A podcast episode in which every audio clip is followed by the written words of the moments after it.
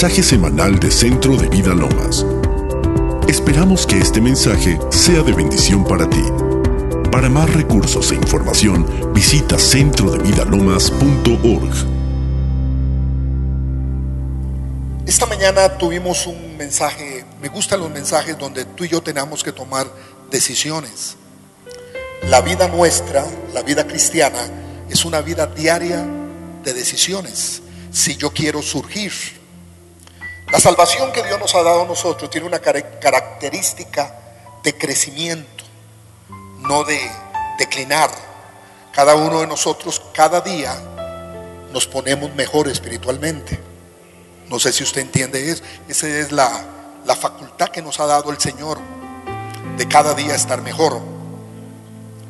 Y hay varias cosas antes de, compartirles el pasaje. Hoy vamos a hablar de una generación de vírgenes, diga vírgenes.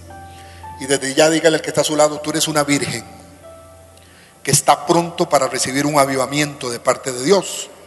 Amén. Pero me gusta hablar de la realidad. Y vivimos en un mundo donde nos han venido diluyendo el nombre de Dios. Conozco gente, yo cumplo 43 años de convertido. Y el próximo enero mi esposa y yo cumplimos 42 años de ministerio, sin parar hasta el día de hoy. Diga conmigo, apóstol, no parece. Parece más viejo, diga. Pero ha habido una inquietud muy grande yo hablo con hombres y mujeres de Dios, hoy hablé con, y lo estamos percibiendo, porque la capacidad que usted y yo tenemos es de, de percibir el mundo espiritual de Dios. El mundo espiritual de Dios va más sobre lo natural que usted vive, más sobre las circunstancias que usted vive. Para Dios es más importante lo sobrenatural que lo natural. Muchos de nosotros estamos en el tiempo del hombre que se llama el cronos, Estamos viviendo circunstancias, pruebas, vemos las noticias, todo lo que usted hace naturalmente. Pero todo lo natural tiene una respuesta espiritual. Entra un mundo espiritual. Usted debe centrarse y conocer que hay cosas que me suceden naturalmente que pueden ser cambiadas por una palabra que yo pueda eh, dirigir sobrenaturalmente. Amén. Y Hoy vamos a, tocar algunos aspectos que tienen que ver con cambios en nuestra vida. Yo tengo un dicho por años que lo, me gusta decirlo, lo que no cambia muere. Toda la vida tiene que tener una efectividad, una creatividad. Yo veo los matrimonios, soy consejero matrimonial también, y veo que con el tiempo se va deteriorando y se pierde cierta creatividad. Un hombre me dijo en una oficina de consejería, apóstol, yo no la toco a ella ni con el dedo ya, porque para mí han pasado tantos años y ella es como una hermana. Y, yo, perdón, es un dicho costarricense, yo le dije, vaya a engañar a su abuela, pero a mí no me engañen. Amén. Porque cuando hablan así, ya por ser tantos años consejero matrimonial, yo sé que es que ya tiene otro frente ya nadie dijo aleluya, ¿verdad? Pero es cierto, la vida cristiana también es una creatividad constante. Vamos creciendo. El mundo nos está ajustando, nos está aplastando en ideas, en maneras de vivir, en maneras, y han quitado la pureza. Yo puedo tener formas diferentes del Evangelio, eh, perdón, de, de actualizar el Evangelio hoy en día pero yo no puedo perder la pureza con el cual fue hecho el Evangelio. El pecado es pecado, la carne es carne. Usted me está entendiendo. Puedo tener cualquier estrategia, yo le digo esto a mis pastores, cualquier estrategia la podemos tener, pero el pecado es pecado. El mundo es mundo. Y el que se hace amigo del mundo es automático, no lo dice, lo digo yo, lo dice la palabra, se convierte en enemigo de Dios. Ya está escrito esa verdad. Entonces como que a veces queremos vivir, pero Dios quiere hacer algo para el próximo año, año 2020, año de conquista. Amén. Año de una visión 2020 en la vida espiritual. Ser más certeros en la vida espiritual. Hay cosas que no han sucedido alrededor nuestro porque no hemos, no, hemos sido hechos certeros en el área espiritual. ¿Cuántos ponen sus, sus, manos aquí? Diga, voy a ser certero. Voy a ver cosas que en años pasados no he visto. Diga amén. Póngase en sus ojos. Diga, visión 2020 espiritualmente para discernir un problema de hogar, para discernir cuando el enemigo, los secuaces de Satanás puedan entrar a mis negocios, puedan entrar a mi matrimonio, puedan entrar a mi salud, poder discernir. Necesito 2020 para lo que viene. Lo que viene es fuerte, pero los 2020 vamos a salir adelante porque vamos a tener la visión clara de lo que Dios quiere. Me gusta siempre hablar con estadísticas, pertenezco a un ente en Centroamérica donde a nivel de iglesia nos llegan ciertas estadísticas. Le voy a contar de algunas. Dice que en este momento en el mundo, hablo de la iglesia en el mundo, solo el 12% del cristianismo ora regularmente. Solo el 12% de toda la iglesia universal en este momento. Otra estadística dice que solo el 31 de los ministerios, escúcheme esto, tienen vida de oración en el mundo en este momento. Otra estadística dice que el 89% del cristianismo hoy en día prefieren que Dios les hable por medio de hombres y no de una y no en la soledad con Dios. Prefieren un profeta, prefieren alguien al que traiga la palabra certera antes de buscar lo que Dios quiere decirme. Eso no estoy echando atrás. El ministerio profético es un ministerio de Dios también. Amén. Pero Dios quiere hablarte a ti individualmente. Y la vida de oración va a tener que cambiar para la visión 2020, para poder saber qué es lo que está en el corazón de Dios. Capacidad que usted y yo tenemos, óigalo bien, de saber el futuro cuando Dios nos habla hacia dónde nos vamos a dirigir como cristianos, como familia, como empresarios, en lo que usted haga, si usted es un hijo de Dios, usted necesita una visión 2020. Porque lo que viene es fuerte, pero vamos a salir adelante. Dígame. Está basado el año 2020 en conquista y está basado en despertar a los valientes. ¿Cuántos son valientes aquí? Hoy los vamos a despertar. Amén. Dice también que el 89% del cristianismo de hoy toma decisiones sin orar. Decisiones diarias en todas las áreas de su vida en donde no pueden introducir a Dios. Y Dios quiere entrar. Amén. Y finalizo con esta parte que dice que el 91% del cristianismo de hoy les interesa más cualquier otro tema más que el tema de, la oración. Dicen algunos entendidos de la oración que la oración hoy en día para muchos cristianos es el crujir de dientes. No quieren tener una vida de oración. Muy bien. Antes de entrar al tema, todavía estoy entrando al tema. Hay algo que usted hoy puede localizarse. Esta fue una estadística que hicimos el año antepasado.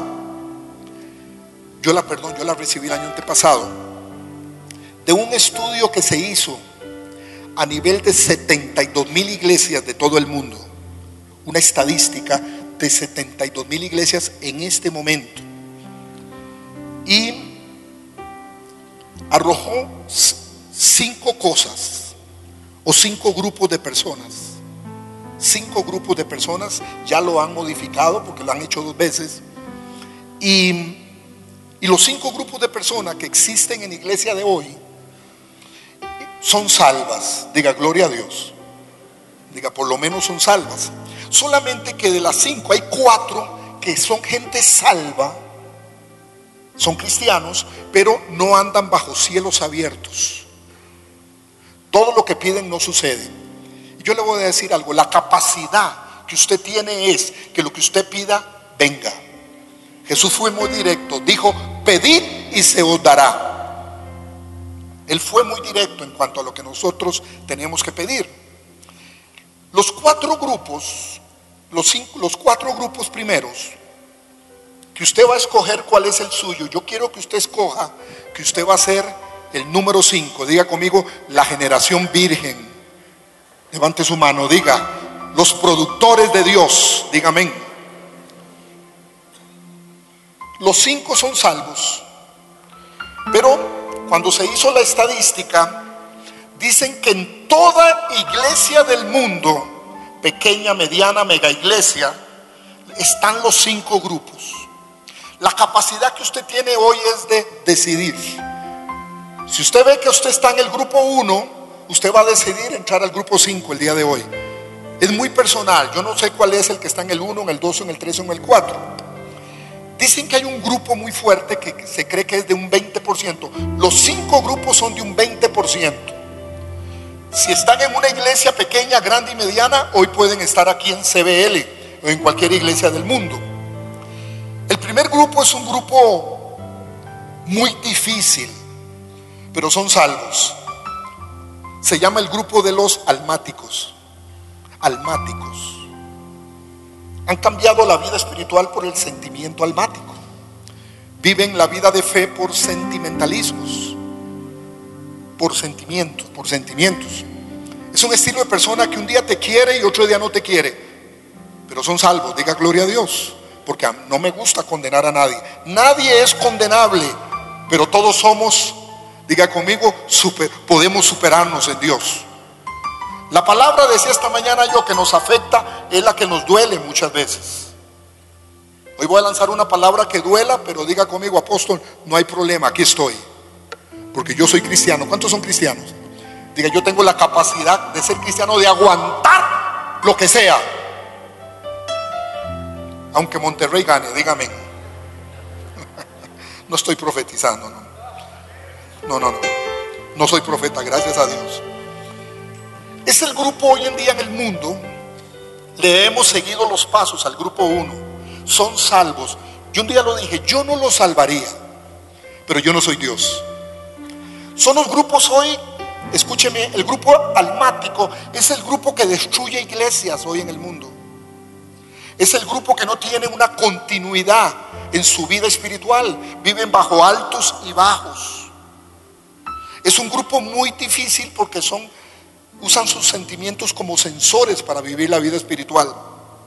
Pero la vida espiritual es dura. ¿Cuánto la creen? Y una vez daba este ejemplo cuando hablo, hablo del grupo almático.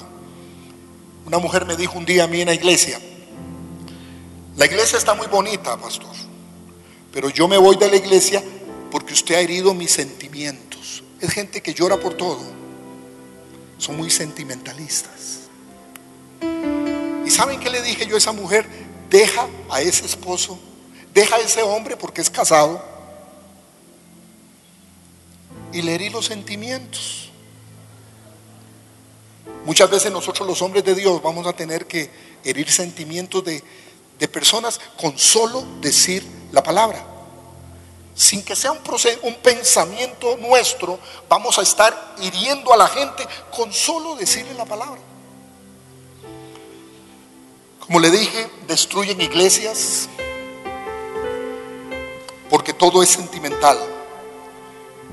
Aman a la gente, un día te aman, otro día no te aman. Es un grupo difícil.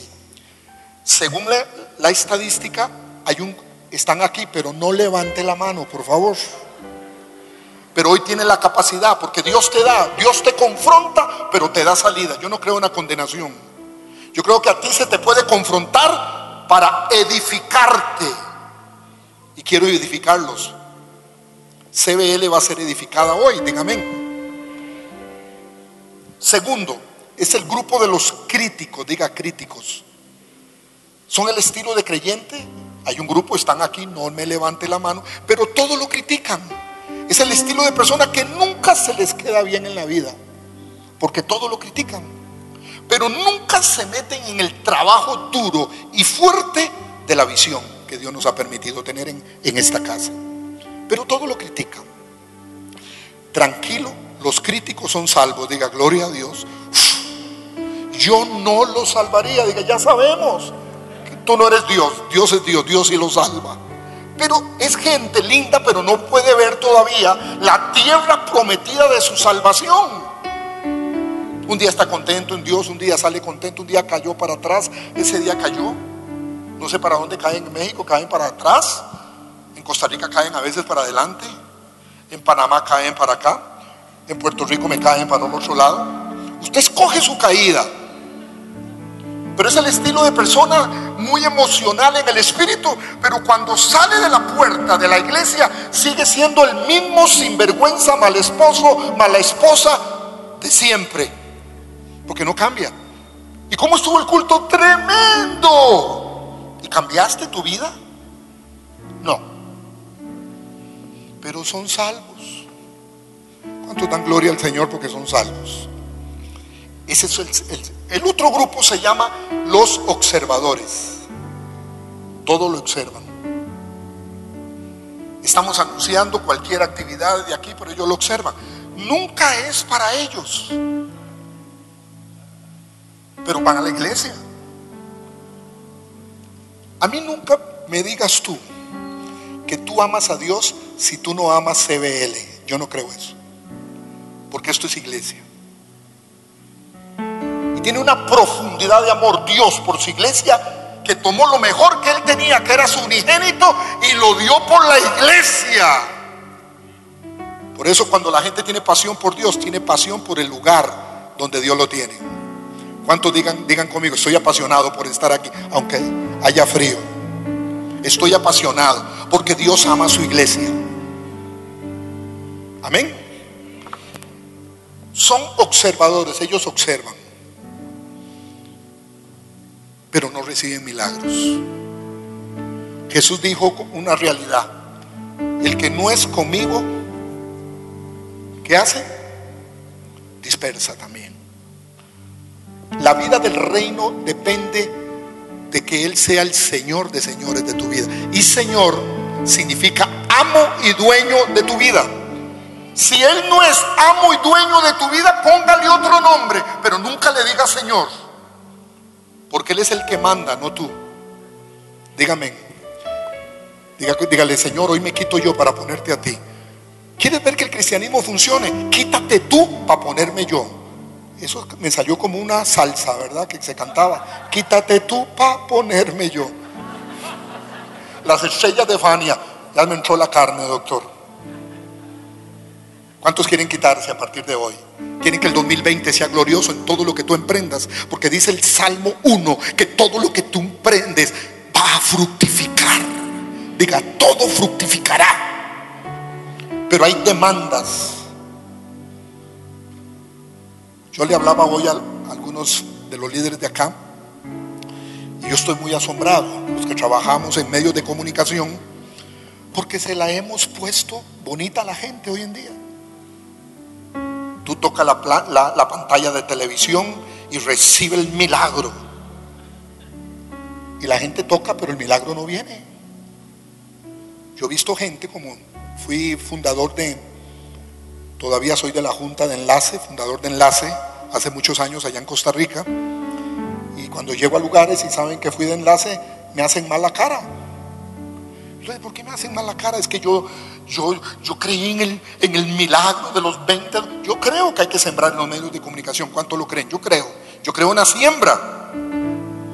Pero yo no creo que eso me va a abrir a mí las ventanas inmediatamente que yo necesito. Quiere decir que allá hay algo establecido, sí. Traer los diezmos al alfolí y hay alimento en mi casa. Y se lo dicen economista, que, puedo ser muy economista en lo natural, pero va más allá la vida sobrenatural. ¿Cuántos son diezmadores aquí? Que el Señor los ve. Aquí estamos, Señor. De todo lo que Jehová me diere, el diezmo guardará para él, decía Jacob. Es más, pregúntale al que está a su lado, ¿ya diezmaste esta semana? Y si dice que no, dígale, cámbiese de asiento. Hermano, el que tiene la capacidad de asaltar a Dios, asalta a cualquiera en una iglesia. Diga, corrupción es corrupción. Amén. Pero yo me hice una pregunta en este tercer grupo. Los observadores. ¿Por qué los observadores van a la iglesia? Porque quieren un milagro de Dios. Quieren que le sane sus relaciones con la suegra. El milagro que quiere, van a la iglesia. Yo voy a la iglesia, necesito de Dios que me arregle la situación. Pero nada más, yo no me meto con esa gente porque es una chusma, chusma, chusma, chusma. Yo voy por mi milagro, que me arregle la situación inmediata. Entonces yo le dije, Señor, los observadores que llegan a observar, que es un grupo, son salvos. Diga, gloria a Dios, son salvos. Porque a nadie vamos a condenar. No soy un predicador de condenación, pero sí de restauración. Sí creyendo que cada vez que usted más espiritual, hacer la obediencia que Dios se ha dicho, usted lleve a otros niveles de unción. No es el mismo usted cada día que usted crece espiritualmente. Entonces los observadores cuando hacen una petición, vuélvame a ver, el Señor no se las cumple, se las observa. ¿Qué hace el Señor? Diga conmigo, yo no quiero que me observe, yo quiero el Señor me dé el milagro que yo necesita. Ahora vuélvame a ver, Dios nunca va a dar de su deidad poderosa donde no merece la actitud. Me estoy dando a entender. Si yo creo que con una vida mediocre que yo tenga, Dios me va a abrir la ventana de los cielos financieramente, yo estoy equivocado. El 99% de perseverancia en Dios no es suficiente para Dios. Te quiere 100%. Así fluyen los cielos abiertos. Por más manipulación que podamos tener. Cuando yo creo que con un 50% de buena gente y un 50% de mala gente, yo voy ahí. No. Él te quiere 100%. Pero si yo tengo la creencia de que con un poquito de vida espiritual y con un poquito de mundo y con un poquito de carne y con medio poquito de, de pecadito, yo voy a adquirir algo de Dios. No, eso tiene una definición. Eso se llama religión. Porque la vida religiosa piensa que con 50 puntos buenos ante Dios y 50, ahí me la voy jugando, Dios está agradando. No. Dígale que está a su lado, vuelva a ver a los ojos, dígale, ¿cómo te está hablando el Señor hoy, hombre? Él te quiere completo, dígame. ¿Cuántos pueden rendir su vida el día de hoy y decirle, Señor, 2020 va a ser el año de mi rendición a Jehová, como Él la ha pedido? El cuarto grupo se llaman los, repita, dormilones. Y no tiene que ver con gente que se duerme. Es la gente que no está introducido dentro del plan de una visión. Muchas veces nosotros damos estrategias desde el púlpito para la iglesia. Pero los dormilones nunca es para ellos. Amén. Si aquí va a haber una actividad navideña en estos días, llegan el día siguiente y le dicen a los líderes, oye, ¿y cuándo es la reunión de Navidad que vamos a tener? Fue ayer. Eso para que usted pueda comprender la falta de apasionamiento que tienen, no por la iglesia, por Dios. Él quiere ser lo único que tú necesitas. Hablábamos esta mañana, la única alternativa que tú necesitas se llama Dios. ¿Cuántos necesitan un milagro el día de hoy? ¿Quién es la alternativa? Diga Dios, el gran Dios. Y ahí viene el grupo, diga conmigo, el de las vírgenes. Tiene varias características. Yo le he llamado los conquistadores, gente que conquista. Son los que hacen lo que Dios dice hacer en algún lugar. Cada iglesia, cada visión tiene su, llamado específico.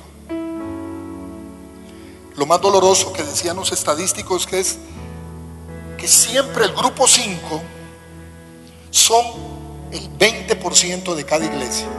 Diga, aquí lo vamos a quebrantar el día de hoy. Vamos a hacer el 100%.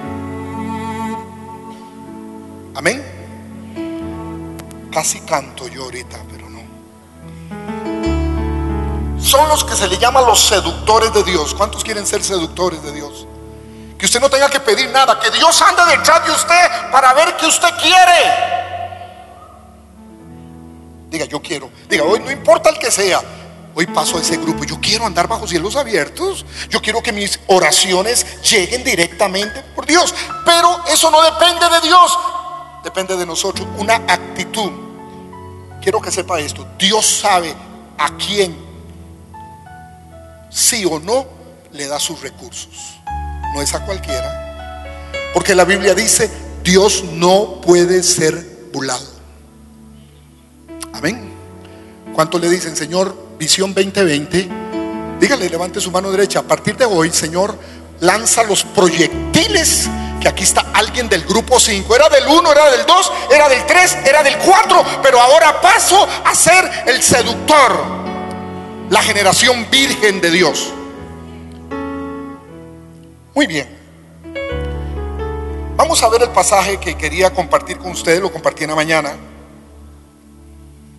Está en Lucas capítulo 1, verso 26 al 27. Lucas capítulo 1. Dice así, al sexto mes, el ángel Gabriel fue enviado por Dios a una ciudad de Galilea llamada Nazaret, a una virgen desposada con un varón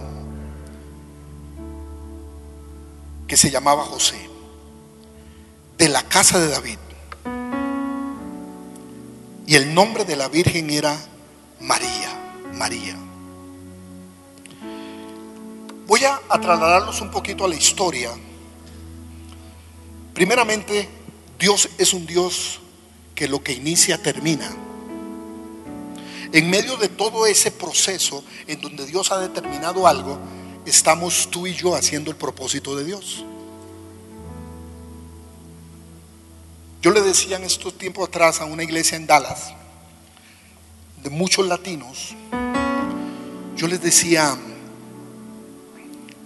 ¿usted cree que el propósito de usted estar en Estados Unidos por eso andan en carreras, por tantas cosas. Porque a mí me duele mucho cuando hablan del sueño americano. Ustedes saben qué es el sueño americano. Es trabajar dos turnos. Y cuando vas a entrar al segundo a las 8 de la noche, estás así. Eso se llama el sueño americano. No es justo eso. Porque en el cristianismo Jesús nos enseña que la vida hay que vivirla. Tendréis vida y vida en abundancia. La abundancia no tiene, tiene que ver solamente con finanzas, aunque sí tiene que ver. Pero tener un buen matrimonio es una vida en abundancia. Dígame. Tener una buena pastora en esta iglesia es una vida de abundancia. Tener buenos amigos, buenos hermanos. Tener un tremendo predicador. No, eso no es cierto. Bueno, pero es, es es bendición de Dios también. Diga gloria a Dios. Y yo les decía, eso no es. Dios los ha traído a esta nación a establecer el reino de Dios. Y después viene lo suyo. Porque la Biblia nos da una ecuación de bendición en el lugar que tú estás.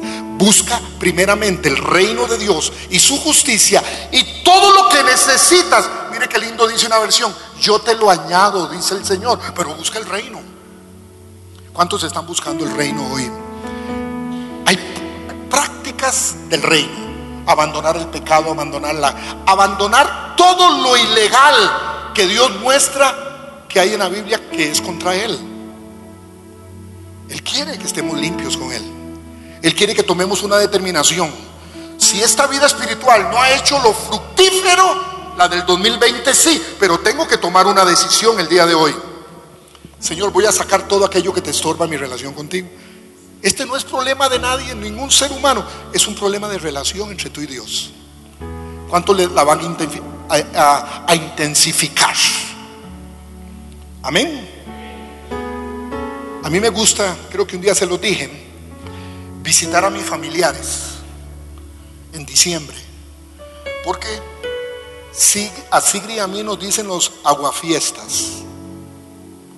Están todas mis familias y llegamos Sigri y yo en el momento que están tomando todos. Inmediatamente esconden todas las bebidas debajo de la mesa y como es clima caliente, el licor se hace agua. Y nos empiezan a hablar.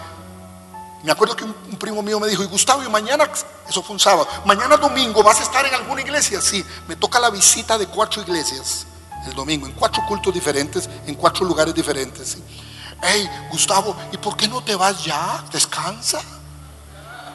Y todos los licores debajo de la mesa, los vasos y como ustedes dicen, todas las botanas frías. Los gatos y los perros se las comen. Y ya te vas, ya te vas, ya te vas. No, estoy muy ecuánime aquí. Y saben, paran de tomar porque estoy yo. ¿Por qué? Porque a mi Cristo se respeta. ¿Cuánto le hacen así? A mi Cristo se respeta. No me hables ese chisme, no me digas esto negativo, no hables con... Porque este Cristo se respeta mucho. ¿Cuánto lo respetan? Diga? Un pastor me, dio en un aeropuerto, me, me contó un chiste mal, que no tenía que contarme.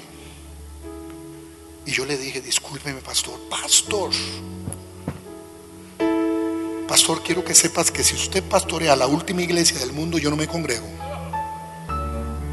Porque me, yo te he dado a ti oportunidad de que me cuentes un chiste de esa manera. Nunca se le ha dado. Disculpa, pero discúlpate.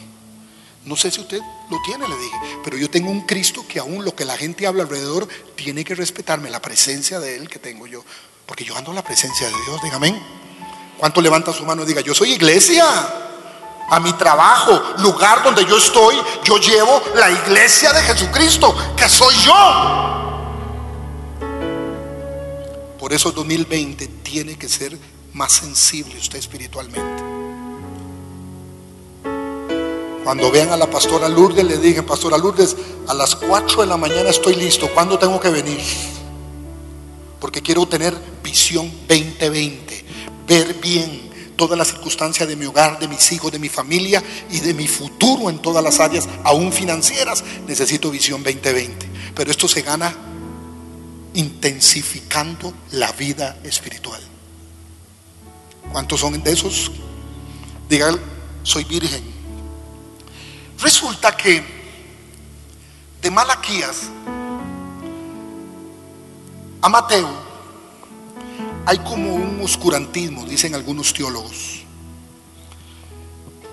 Creo que Dios formó la ley, estableció la ley, pero faltaba algo. Por lo menos faltábamos tú y yo, dígame, dentro del plan de Dios. Pero Dios iba a despertar el envío de su Hijo, toda la deidad que hemos tenido hasta el día de hoy, porque todavía estamos, podemos decir, en una dispensación de la gracia, porque hoy hay oportunidad. No sé mañana, o no sé en el próximo minuto, pero ahorita hay gracia de Dios derramada. Y te quiere Dios como tú eres. Él no quiere que vengas muy santo aquí. Él te va a santificar, pero primero te llama. Entonces Dios empezó a tener un mover nuevo. Hay dos cosas que tú y yo debemos saber. Está el crono del hombre, el tiempo en que vivimos, y está el kairos de Dios. Cuando usted nació de nuevo, un día levantó su mano y dijo, yo acepto a Cristo. Ahí hubo una chispa donde se juntó el tiempo del hombre con el tiempo de Dios. ¿Cuántos estamos en el tiempo de Dios? Yo no sé si usted puede entender, pero nosotros somos ovni en este planeta. Nosotros somos marcianos. O aquel famoso muñeco Alf. No somos de aquí. ¿Cuántos? Cuando nos va difícil a, nosotros los hijos de Dios es cuando queremos ser tan terrícolas. No, disculpe, usted no le pertenece al planeta Tierra. Usted tiene una, una nación escogida por Dios. Usted, desde que vino a Cristo, Dios introdujo eternidad en tu corazón. Tú eres eterno. ¿Cuántos son eternos aquí? Esta mañana le contaba el testimonio, uno de mis pastores, la ciudad de Heredia, Costa Rica, un hombre de 45 años, estábamos en un congreso de jóvenes por provincias y lo sentí enfermo. tenía una tos que no me gustó. Le dije, ¿has estado resfriado? No, no, me vino esa tos. Hicimos lo posible y el, y el lunes lo llevamos al hospital. Empieza todos los exámenes, tiene, oígalo bien, un tumor canceroso en el corazón. Que eso es, yo me imagino, doctor, que es muy fuerte, porque no saben, los máster allá no saben por dónde lo operan. Es más, si le cambian el corazón, el brote viene de afuera, algo así me explicaron. Yo les pedí que en estos días me enviaran para ver si, si me dices qué es lo que tiene bien ya científicamente. Pero lo vi tan sensible que, en otras palabras, cuando lo veo hablando yo con él, le digo, mira, ¿por qué no haces, no haces el llamado? A lo mejor me convierto. Me dice, apóstol, si toda la vida hemos predicado, esta es la graduación. el pasar a la vida eterna es la graduación. Pero vivimos muy apagados. Ahora yo entiendo cuando Pablo decía, para mí el vivir es Cristo y morir es ganancia. ¿Cuánto le entienden eso? Yo cuando le hablo eso a mis hijas se ponen a llorar. Papá, ¿cómo piensas? Yo he pensado eso. Es más, Pablo le dice a la gente que enseñaba, está bastiado de quedarse, de tener vida. Estoy aquí nada más por enseñarlo. Pero yo quisiera estar con el Señor. ¿Cuántos quisieran con esa pasión estar con el Señor? Entonces Dios preparó, diga, Dios preparó su nuevo mover y escogió una virgen llamada María. Yo quiero enseñarles hoy todo mover que Dios va a empezar a trabajar con la iglesia de hoy, le hemos llamado la generación de las vírgenes. Va a ser gente estilo María. Hay gente que hoy en día cuando se le habla a María, cristianos se enojan. discúlpeme, pero en el cielo usted se la va a encontrar. ella nunca se imaginó que la iban a adorar. Fue la raza humana la que la adoró. Pero una mujer escogida, vio tantas mujeres, tantos hombres, y el depósito del nuevo camino que era Jesús fue sobre ella. ¿Y saben por qué la escogió a ella? Porque no tenía ningún precepto teológico, no tenía ninguna religiosidad. Cuando le dice eso, iba a ser imposible. Es más, si en la costumbre se daban cuenta que estaba embarazada, la podían matar. Por eso José, que era un galán, amén, caballero, se la llevó para Egipto, para esconderla. Pero ella dijo, bueno, esto no lo entiendo, pero Señor, hágase tu voluntad. Aquí está la sierva del Señor. Y hoy voy a hablarles en este tiempo que me, que me quedan dos horas apenas. Así dije en una iglesia mía y me dice, usted puede predicar lo que quiera, apóstol, pero yo ya casi me voy. Una oveja nuestra me dijo eso. Bueno, es una generación nueva la que viene del 2020 en adelante. Se llama la generación virgen. Tienen una disposición tremenda a Dios. Y les decía esta mañana que lo escribí. Quiero plantar una palabra inolvidable sobre usted. Ese estilo de palabra que usted recuerda que hubo antes y después de ella. Diga conmigo, Dios anda buscando vírgenes. Dígalo, dígalo. Dios anda buscando vírgenes en la iglesia de hoy. Este estilo de palabra que se une el crono y el tiempo de Dios y el kairos. El estilo de palabra que usa Jeremías cuando dice, cuando yo visite traeré sobre vosotros mi buena palabra. ¿Qué es la buena palabra? Es el logo más el rema de Dios. Eso da buena palabra. No solo el logo con que usted la lee, necesitamos el rema de Dios para que haya revelación. Cuando Dios va a poner en marcha su tiempo, su kairos y su visitación sobre una ciudad, sobre un país, sobre una familia, sobre una iglesia, sobre una visión, Dios va a buscarse, repita conmigo, una virgen. Si Dios quiere tocar tu familia, tienen que encontrar una virgen en tu familia. ¿Cuánto levanta la mano? Yo soy. Diga, yo soy la virgen que necesita Dios para México. No me lo tomen muy literalmente, tómelo espiritualmente. Repita conmigo, México no tiene madre, tiene Señor. ¿Cuánto lo creen? México tiene Señor, que es lo que está establecido en su palabra. Vamos a ver. Me hice y les contaba varias preguntas. ¿Para qué Dios, para demostrar sus propósitos, busca gente virgen? ¿Por qué todo el adormecimiento que había, un oscurantismo entre el Nuevo Testamento y el Viejo Testamento, para empezar Dios a operar, llegó y no escogió los teólogos, no escogió los fariseos, los saduceos y todos los feos? Pero para empezar todo este mover, el mover de la gracia, después de este oscurantismo que hubo entre el, antiguo y el nuevo, no, no, no, no, no. Dios dice, no, no, no, no. Búsqueme en una virgen. Alguien, vuélvame a ver, que no tenga complicación en el cerebro de ideas religiosas. Alguien que diga, no es mi precepto, no es lo que yo creo, sino lo que tú crees. Yo desato que este lugar está lleno de vírgenes en esto. Pero no me las idolatre, por favor.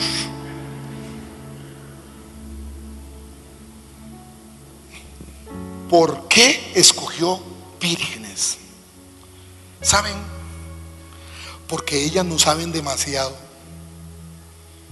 ¿Cómo cuesta uno decirle lo que es el Señor a gente que sabe mucho? Porque muchas veces hasta metemos la vida intelectual. Y la manera que Dios quiere muchas veces va a quebrantar la vida intelectual tuya. Tengo un amigo que amo mucho, recibió a Cristo conmigo. Y él me ve y cada día donde me ve hasta llora. Porque él me dijo, tú te mueres en tres meses. Y eso fue hace 17 años. ¿Cuántos han sentido en el espíritu o en el discernimiento humano que no me morí? Eso ha hecho que con todo el intelecto que tiene él haya visto la mano poderosa de Dios. Sigo aquí adelante predicando, diga amén. Sigo con mi equipo en Guadalajara. Amén. Bueno, también tengo un porcentaje muy que me han estado manipulando mucho los Pumas también. Bueno, ellos no tienen nada que contestar. Yo he conocido personas que uno les dice la palabra y dice, la palabra lo puede decir, pero yo creo esto. ¿Conocen a esos sabiondos que hay por ahí? Eso no pasa en México, eso solo en Costa Rica. Siempre tienen una palabra para objetar lo que es de Dios. Si ahí lo dice, como decía María, yo soy tu sierva, hágase como tú quieras, aunque muera, aunque me maten, pero hágase como tú quieras. Ese es el estilo de la nueva generación que viene, del grupo 5. Y Dios va a empezar a depositar cosas nuevas.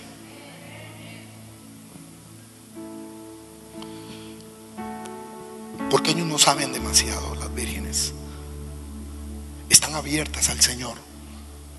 Siempre. El problema de mucha gente es que saben demasiado. El problema es que pierden la sencillez de decirle sí al Señor. Nunca pierda la sencillez.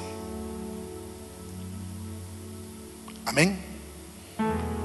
Yo hay algo que aprendí con mi pastor Gabriel es que no perdía la sencillez.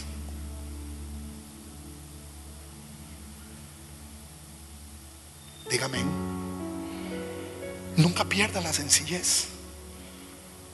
Seamos sencillos. A mí me duele, siendo apóstol, lo que hacen apóstoles hoy en día. Porque yo soy un apóstol que ando con mis pastores y nuestras iglesias de pico y pala, decimos en mi país, yo ando en los campos con ellos. Si hay que arreglar mesas, si hay que poner sillas, yo, yo lo hago también. Pero nos han hecho por acciones de apóstoles que son los intocables. Yo visité a un amigo mío, años amigo mío en Miami, y me pasó por cuatro secretarias. Y, al final la última era su esposa. Y esa sí no me dejó porque nunca nos llevamos. No, ya no está, pero pasé por cuatro y era mi amigo. Comíamos hamburguesas juntos, sé de dónde viene y todo, entonces esa es la imagen. Fui a Brasil y ahora hay apóstoles, serafines y querubines. Eso, eh, no es mentira. A ver, Sao Pablo, los apóstoles ya no. Y usted es apóstol, sí. Ah, pero es el básico. Básico. ¿Cuánto le dan una bendición? Diga, apóstol básico, lo saludo. Sí, ahora son intocables. Pues no son vírgenes. Porque la generación que Dios va a tocar de ministros es gente sencilla para recibir lo que tiene que recibir y le van a decir, sí Señor, hágase tu voluntad y no la mía.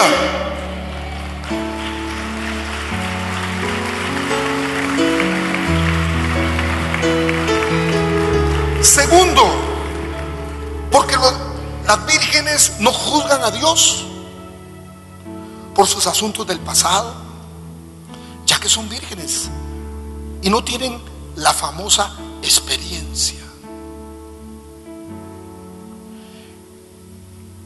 Nunca hagas de tu vida cristiana una experiencia. Esta mañana, yo puse un ejemplo. Por muchos años, imagínense, 42 años de ministerio y 41 de echar demonios todos los días de todos los colores y sabores. Y si traes uno, te lo echamos hoy.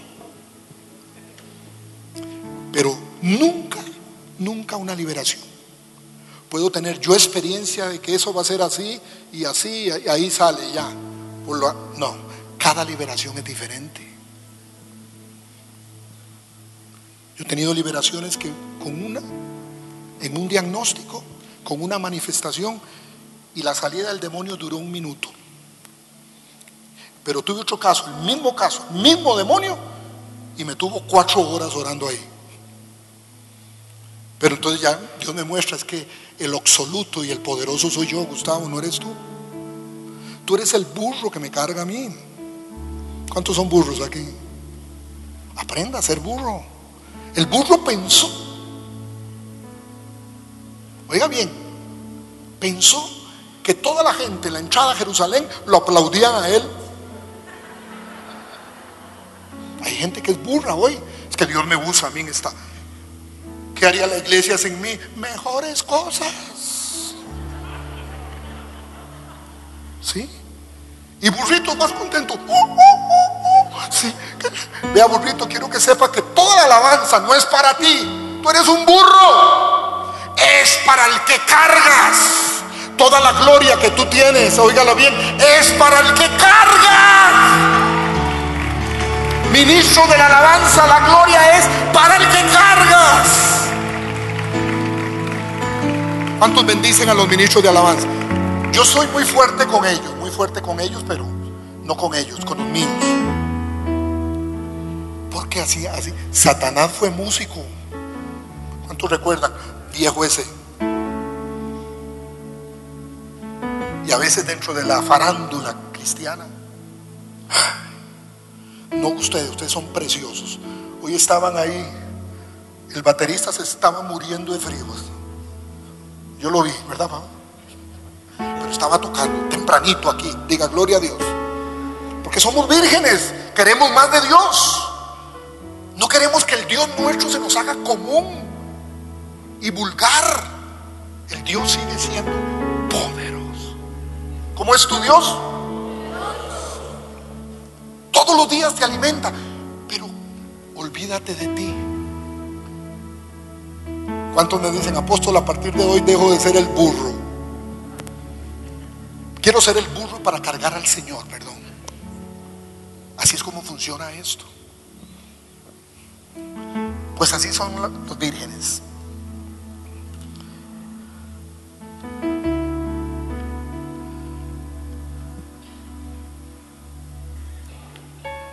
Tengo un burro y lo pongo como ejemplo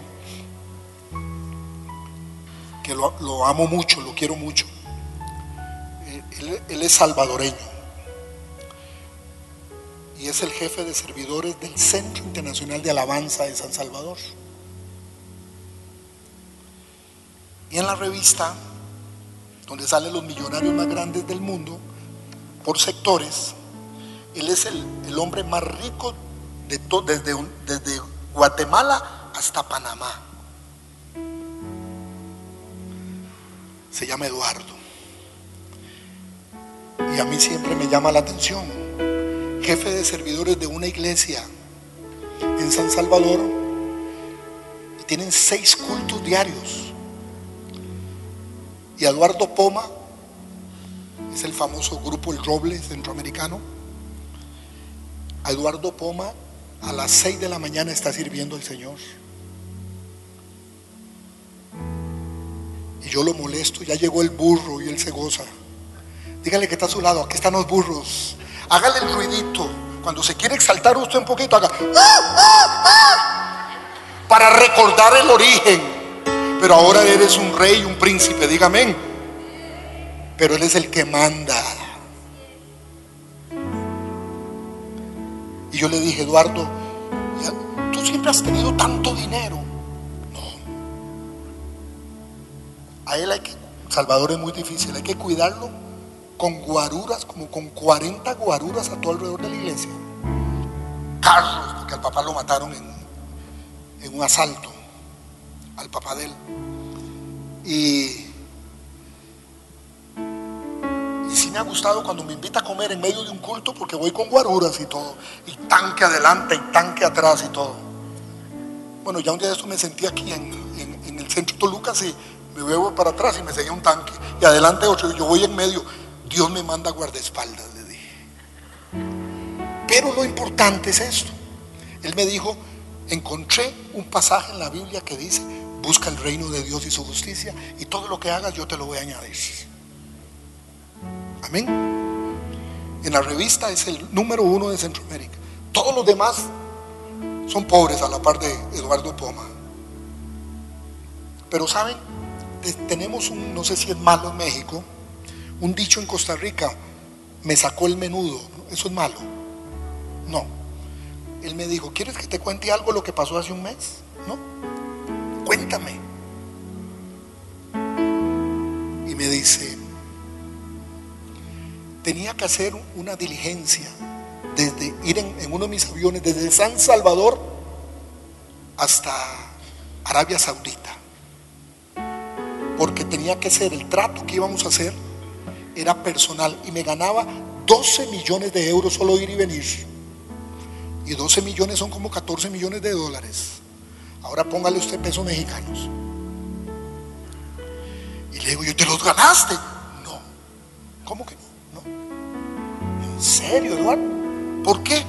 Porque yo me había comprometido con mi pastor en el congreso que él tenía, estar administrándole todo el congreso. Y perdiste 14 millones de dólares porque tenías que estar con tu pastor sirviendo en iglesia en un congreso. Sí, me sacó el menudo. Dígame. Se lo comento porque es un ejemplo, Eduardo, para mi vida. Y usted lo ve con la sencillez, limpia los baños, limpia estar tanto de todo en la iglesia. En seis cultos, sale a las once, es el que cierra la iglesia a las once de la noche. Sale en él y sus 40 guaruras. Parecen Alain y sus 40 ladrones, se llamaba así. Así va saliendo él a las 11 de la noche. Vuelve a ver al que está a su lado, vuelve a ver dígale, igualito a ti. No, pero gloria a Dios, con ese frío usted está hoy aquí. Hoy paso al grupo 5, diga, las vírgenes. Dele un aplauso al Señor.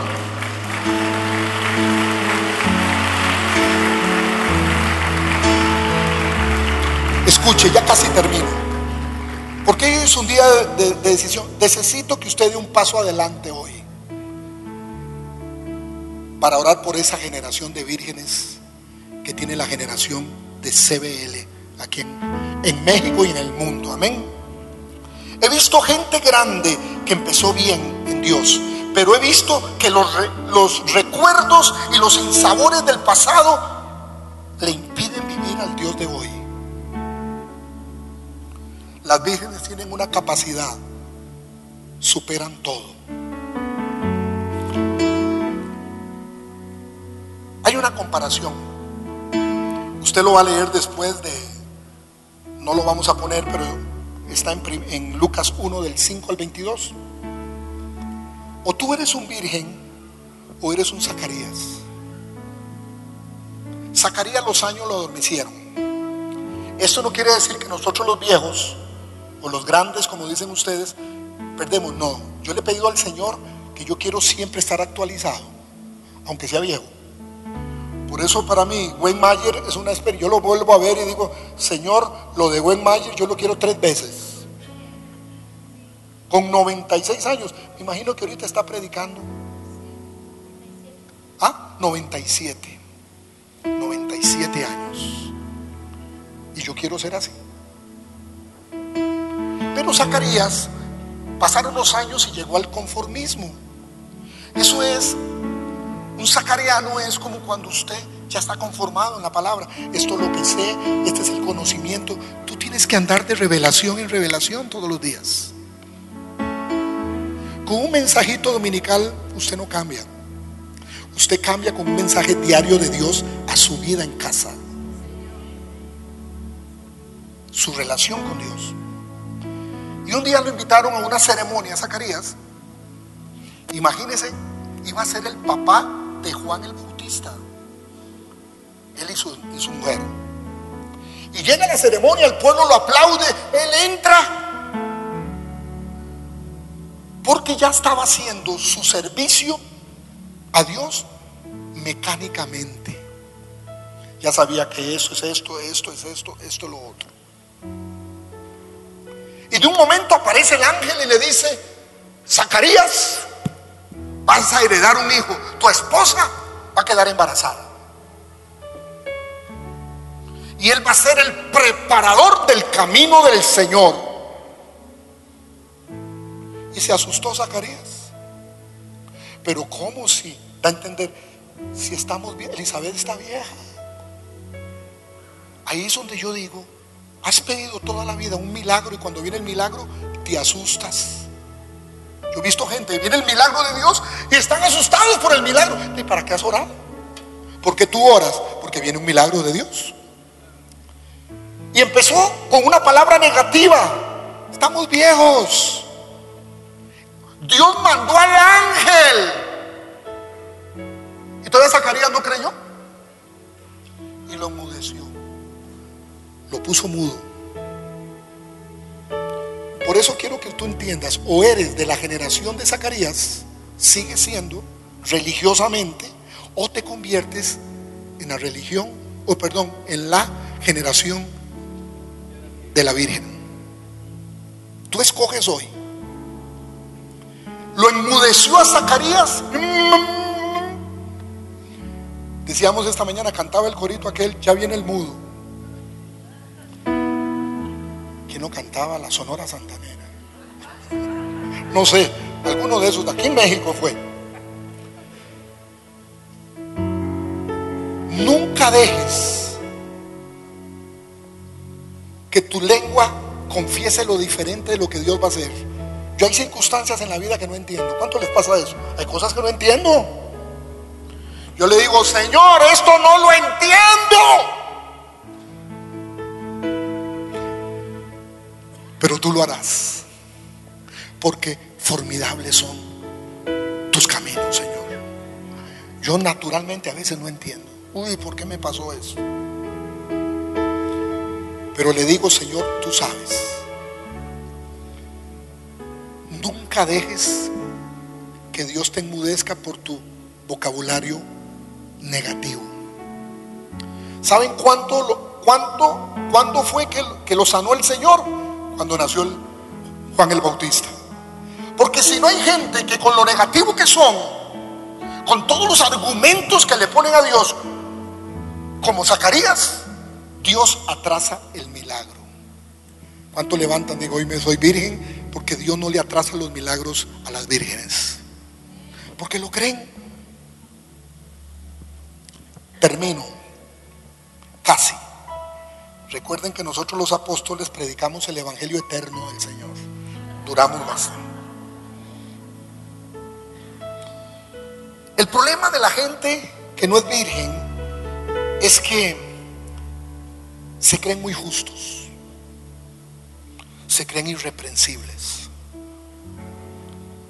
creen que todos lo saben, que nadie puede decirles nada. Yo lo sé, yo lo sé, yo lo sé. Yo no sé si nunca conté un testimonio acá. Hace como cuatro años estaba haciendo un programa en vivo en enlace que Sigri lo dirigía.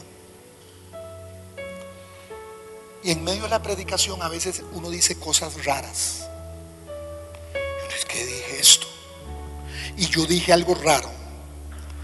Donde de acuerdo a la estadística de enlace que teníamos, mínimo nos estaban viendo 148 millones de personas cuando es en vivo el programa. Yo, yo, considero que es el púlpito más grande que se puede de los que se puede tener. Pero yo, como dicen en mi país, la volé. ¿Cuánto la vuelan a veces?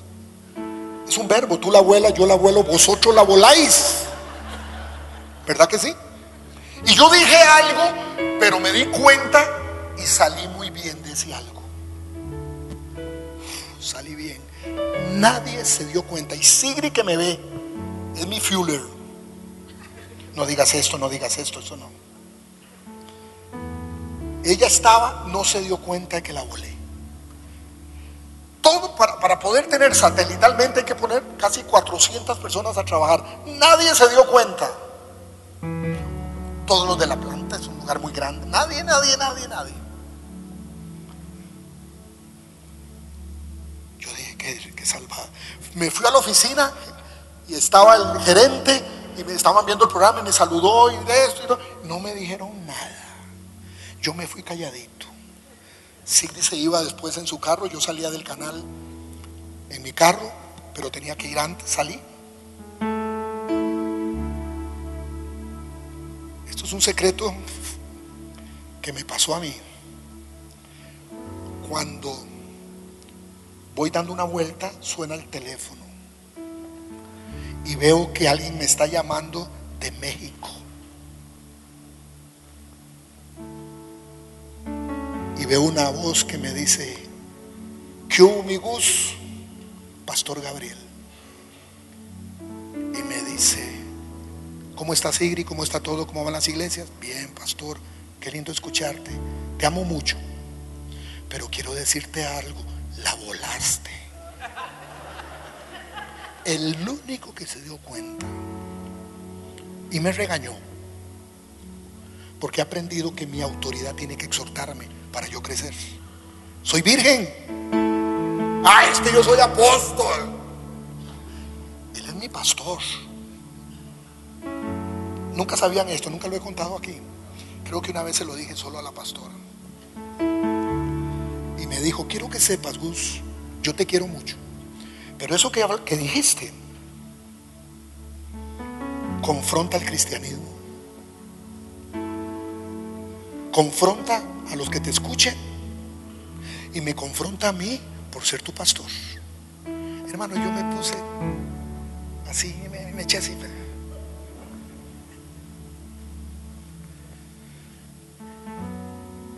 Y pensé lo que hace una virgen cuando es reprendido. Pastor, perdóneme. Sí, Señor. No lo volveré a hacer. Bueno, nos hablamos después. Chao. Fue el único que se dio cuenta que la volé. Porque los que somos vírgenes somos gente que fácilmente amamos, fácilmente perdonamos. Siempre me tiene al tanto de cómo van las chivas. Más este año. ¿Cuánto le dicen al que está a su lado? Soy virgen. dígale, hágame lo que quiera, que las vírgenes perdonamos todo. Porque no tenemos prejuicios. Estamos tan cercas y tan llenos del conocimiento de Dios que lo que el ser humano haga no nos afecta. Vuelva a ver al que está a su lado. A partir de hoy, insúlteme. Es más, dígame hoy, ese apóstol es de la América, yo los perdono. De la América. Hasta el ave ya la quiero. el ave de la América, ¿cuánto la conocen? Yo la confundo con, con un nombre que es como una torta, con un tamal adentro, ¿cómo se llama? Guajolote. Pero él me dice que es águila. Yo siempre veo un guajolote volando. No, me perdona, sí. Iglesia, termino, por favor, porque tengo hambre. Escúcheme eso. Hoy va a haber cambio en nosotros, dígame. Zacarías es el estilo de la costumbre. ¿Será que el Señor se te hizo una costumbre ya? Lo que a ti se te hace costumbre, tú no respetas. Lo que a ti se te hace común, tú no respetas. ¿Usted me entiende? ¿Por qué respetamos un matrimonio? Porque ya el matrimonio perdió la costumbre, se hizo común.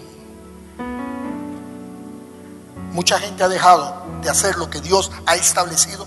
Yo conozco personas que han decrecido en la fe. Me los topo yo. ¿Cómo está mi hermano? Le pasó lo de Jesús y María. Perdieron al Señor en las fiestas. ¿Sí? Lo perdieron. Andaban en el holgorio en la fiesta. Y Jesús, casi tres días. Mira Jesús dónde está. Vuélvame a ver, tranquilo, nadie te está condenando. Devuélvete en donde abandonaste al niño Jesús en esta Navidad, ven a mi casa esta Navidad. Amén. Y yo los veo. Y ustedes eran que fuertes. Yo aprendía de ellos. Están apagados. Porque pueden pasar. Los hicieron común. Diga, mi Dios no es común, es poderoso. Levante su mano, es poderoso. Y hoy está aquí levantando una generación, no solamente aquí en el mundo, porque nos están viendo por internet. Dios está levantando en el mundo entero una generación virgen que espere todos los días, todos los días recibiendo palabra, llenando su nueva computadora. Póngase de pie, por favor. Levanta tus manos. Levantar las manos, vuélvame a ver. Yo lo aprendí en Colombia. Una vez en Medellín alguien me dijo, me puso un revólver atrás frío en el centro de Medellín y me dijo, ríndase, levante las manos. Entonces aprendí que levantar las manos no es una actitud religiosa, es una rendición a alguien que es soberano y que es poderoso y que es el dueño mío, Jesús. Levanta tus dos manos. Padre, hoy te doy gracias ahí donde pueda, de un paso adelante, un paso adelante. Y diga, yo quiero ser del grupo 5, Padre. La generación consagrada para este año 2020 a ti, con mi familia, con mis hijos. Porque mi familia, por mi actitud de esta mañana, no se va a degenerar nunca. Mis hijos, el mundo no nos tocará.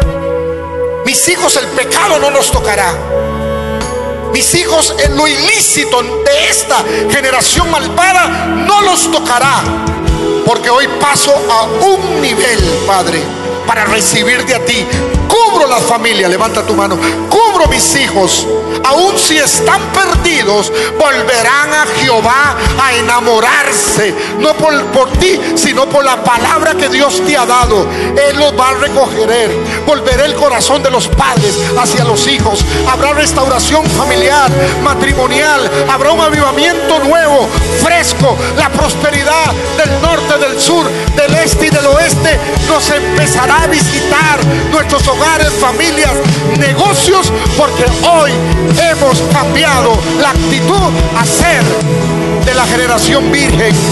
Señor, alimentanos a partir de hoy. Mi mente está en cero para recibir todo lo que tú tengas en el nombre de Jesús. No hemos terminado. Quiero que vuelvas a ver al que está a tu lado. No hemos terminado. Y le vas a dar un abrazo con una confesión. Y le vas a decir, soy virgen. Dile, dile, dile. Soy virgen. Aunque tenga siete, ocho hijos, no importa. Soy virgen espiritual. Ahora, por favor, vuélvame a ver. Gloria a Dios, vuélvame a ver. Lo que les hablé a ustedes tiene un origen. Yo no puedo esperar lo mejor de Dios si yo no entro al origen. Es el reconocimiento del señorío de Jesús. Amén. Solo el señorío de Jesús ya es ganancia para nuestra vida. ¿Cuántos lo afirman? Muy bien. Bajemos nuestras manos, cerremos nuestros ojos todos, por favor. Invita a Jesús a tu vida. Pídele que sea tu Señor y Salvador. Te invito a que en voz alta repitas esta sencilla oración con todo tu corazón. Padre Celestial, te necesito y te doy gracias por tu amor hacia mí. Gracias por enviar a tu Hijo Jesucristo a morir en la cruz para salvarme y perdonar mis pecados. Reconozco que he sido pecador y que cada uno de mis pecados ha sido una ofensa a tu persona, un acto de rebeldía y desobediencia a ti. Me arrepiento de todos ellos y te pido que me limpies con la sangre de Cristo. Hoy me vuelvo a ti de todo corazón. Te pido que entres a mi vida y me hagas tu hijo. Señor Jesús, hoy te entrego mi vida y te acepto como mi Señor y mi Salvador, creyendo que Dios te resucitó de los muertos para darme la vida eterna. Señor, dame una nueva vida y envía a tu Espíritu Santo a morar dentro de mí para conocerte, amarte y servirte. Te doy gracias en el nombre de Jesús. Amén.